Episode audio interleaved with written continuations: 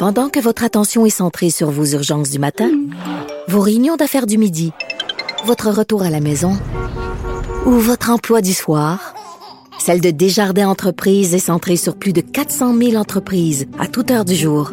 Grâce à notre connaissance des secteurs d'activité et à notre accompagnement spécialisé, nous aidons les entrepreneurs à relever chaque défi pour qu'ils puissent rester centrés sur ce qui compte, le développement de leur entreprise.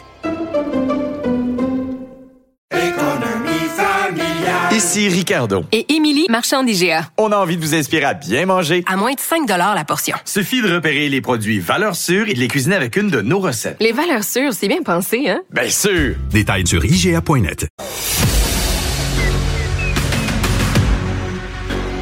Emmanuel Latraverse. J'ai pas de problème philosophique avec ça. Mario Dumont. Est-ce que je peux me permettre une autre réflexion? La rencontre. Ça passe comme une lettre à la poste. il se retrouve à enfoncer des portes ouvertes, là. La rencontre, la traverse, Dumont. Emmanuel Latraverse se joint à Mario Dumont et moi. Bonjour, Emmanuel. Bonjour. Bonjour. Alors, euh, ben, on revient sur ces manifestants euh, et ces deux convois à Québec et à Ottawa. D'ailleurs, euh, bon, on attendait, c'était à 17 h là, que, ça devait, que le party devait commencer pour utiliser les termes d'un des organisateurs à Québec. Et on voit, on, il n'y aura pas 100 000 personnes là. C'est assez tranquille en ce moment à, à Québec. C'est un party à 10. C'est un petit party, ben on peut dire à quoi 200-300 peut-être, mais pour l'instant c'est assez tranquille à, Québec. Alors mais il va y avoir, c'est inévitable qu'il va y avoir du monde. Je disais à Vincent plus, tôt, à Emmanuel, on n'est pas un peu bizarre les médias, on parle comme si c'était la première manif. Et aujourd'hui j'ai fait l'exercice de les repasser là. Dès l'été 2020, quand ils ont exigé le port du masque, à Québec, il y avait eu une manifestation, plusieurs, plusieurs milliers de personnes contre le port du masque. Il y en a eu à chaque étape, à chaque mesure, à chaque vague. À Montréal, il y a eu une manifestation de 20 000, il y en a eu une de 30 000 autour du stade olympique. Je veux dire, des, énormes manifestations avec beaucoup de monde contre les mesures sanitaires. Il y en a eu tout le temps depuis le début. C'est pas comme. On parle comme si c'était la première, des fois. Oui, mais je pense que celle-ci, en tout cas, ça a commencé à Ottawa. Là, ouais, puis les camions, là, je commence à frapper l'imaginaire. Et que, et que c'était plus un phénomène strictement québécois, mais que c'était vraiment un phénomène de gens qui venaient de partout euh, au pays. Je pense qu'en termes d'organisation, mais moi, en tout cas, je vois, je pense qu'une. On verra ce qui va arriver à Québec, mais c'est clair que euh, moi, je vois deux choses à Québec. D'un, les forces policières ont appris, ont, bénéficié des erreurs d'Ottawa et ont bénéficié des erreurs stratégiques d'Ottawa. Mais il y a une grosse différence à Québec. Là. Il y a une, une cohésion dans le message politique, tout parti confondu.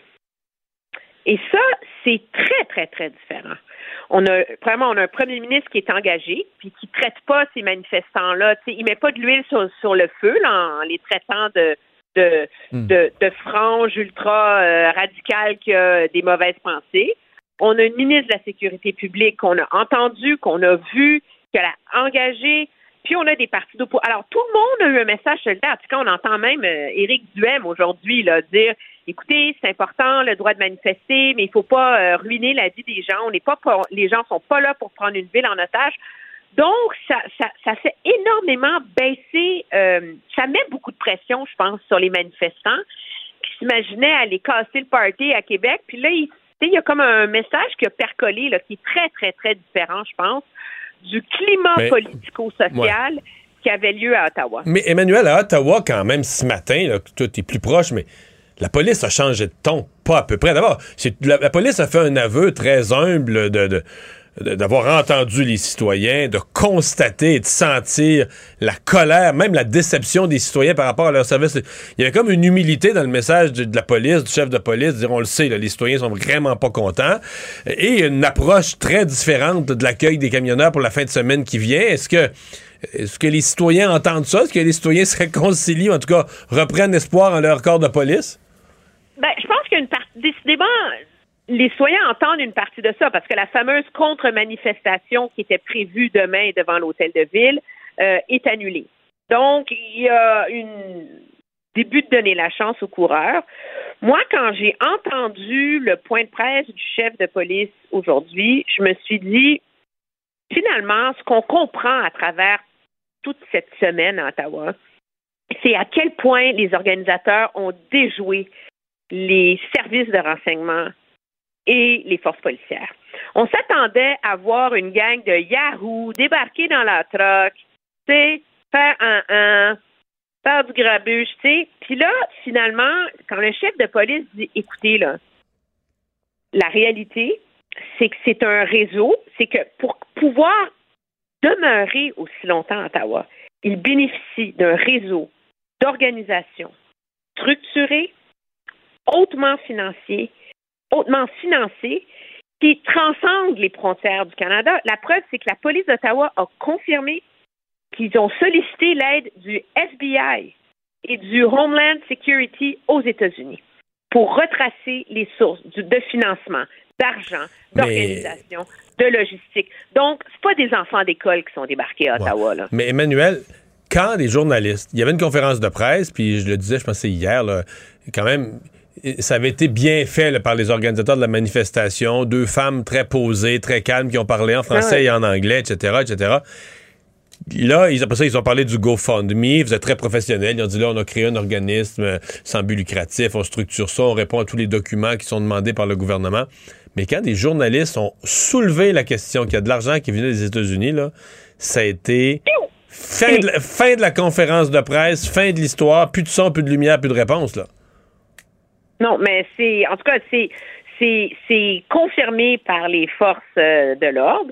Et ça, je pense que ça, ça illustre à quel point euh, on s'est longtemps cru à l'abri du Trumpisme au Canada, mais le Trumpisme est capable de faire des petits et de et de chercher sa légitimité en faisant des petits dans un pays comme le Canada où l'extrême droite euh, radicale ou ultra populiste là euh, a jamais été très très très euh, structurée là. Ouais. Sauf, Moi, je me pose prend. une question cependant. Oui, vas-y. je veux t'entendre là-dessus. Le chef de police aujourd'hui à Ottawa, il a dit écoutez, je comprends que les gens sont en colère, je comprends le bris de confiance, mais n'oubliez pas, à la même date la semaine dernière, la menace qui pesait sur la ville, c'est que Ottawa vive son 6 janvier comme au Capitole. Il dit Vous pouvez critiquer notre travail tant qu'on veut, on n'a pas été à la hauteur des attentes, je comprends, mais réalisez qu'il n'y a pas eu d'attaque, il n'y a pas eu de vandalisme à grande échelle, il n'y a pas eu d'émeute, il n'y a pas eu de mort, il n'y a pas eu de blessés. Et ça, c'est quand même quelque chose qu'on a réussi à faire. Et je me demandais, toi, ce que tu en penses quand tu entends ça. Robert Bourassa aurait été euh, partiellement d'accord avec ça. C'est la paix sociale, euh, pas de mort, pas de blessés. euh, c'est sûr qu'on l'oublie, là. Sais, mettons une manifestation qui tourne avec euh, un mort, cinq blessés, ça devient ça la nouvelle, là. Donc, on a évité ça. C'est pas faux. On a évité la manifestation, c'est bien déroulé. Les, les événements les plus malheureux, mais c'est des gens qui ont uriné puis tout ça. C'est épouvantable en termes de. C'est dégradant comme comportement, mais ça fait pas de victimes humaines. là. Donc, euh, pas nécessairement. Mais c'est parce que. C'est l'idée d'avoir laissé. Je pense que ce qui n'a pas de bon sens, c'est l'idée d'avoir laissé entrer des mastodontes, des camions aussi profonds dans la ville, aussi profondément dans la ville, euh, et d'installer une paralysie.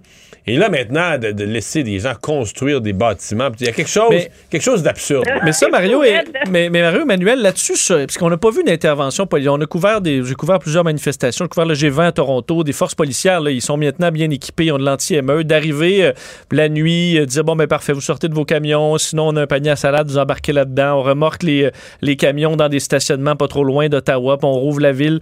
Est-ce que ça paraît si impensable? On a peur d'ali- de- de- d'alimenter un gros feu? Pourquoi on, on- on fait, on peut démanteler les structures une fois qu'on a arrêté les gens?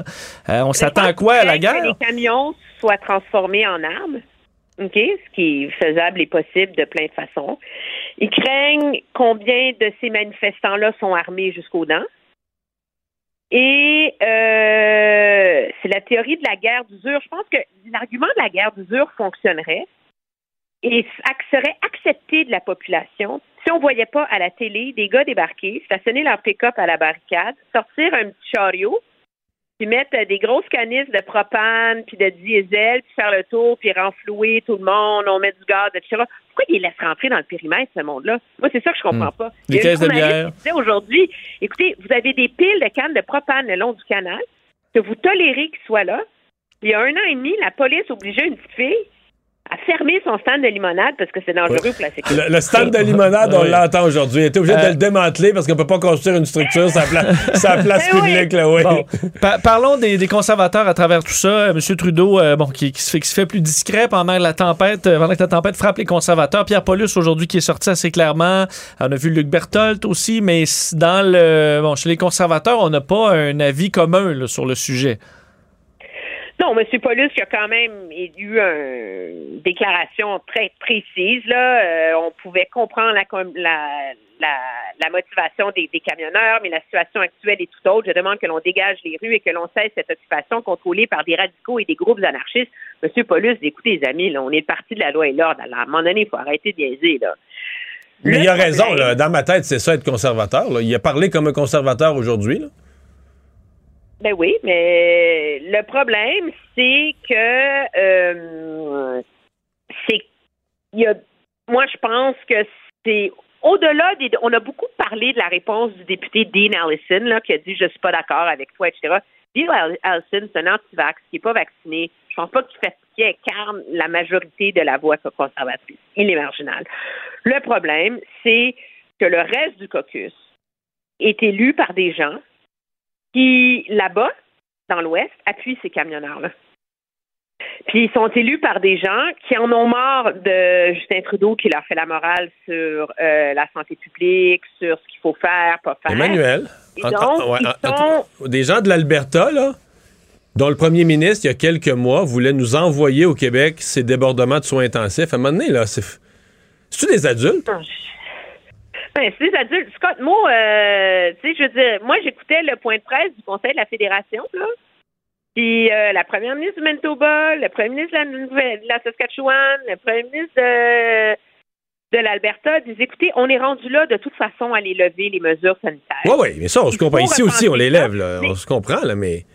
Mais c'est ce qu'il y a de plus fou dans tout ça, là, on s'entend, là. C'est que là, on a une capitale fédérale qui est paralysée par du monde qui demande qu'on lève les mesures sanitaires au moment où on est en train de lever les mesures sanitaires. Non, mais là, je t'arrête. En Je t'arrête. on a t'arrête. compris, Oui. les amis, là. Je t'arrête. Mais mettons, dans le cas du Québec, on lève les mesures sanitaires pour les personnes vaccinées. Par exemple, on rouvre les restaurants, mais si t'es pas vacciné, les restaurants sont pas ouverts pour toi. C'est ça aussi. Non, eux, ils voudraient, eux, ils voudraient faire lever toutes, toutes, toutes les mesures, incluant la nécessité de se faire vacciner si on s'en va dans des foules, si on s'en va dans des lieux publics. Et ça, ça disparaîtra un jour, mais pas, demain matin. Mais moi, je veux finir sur le Parti conservateur. Moi, sincèrement, cette semaine, je manque de mots. Je pense qu'il y a beaucoup de gens qui ont voté conservateur à la dernière élection et qui ont honte.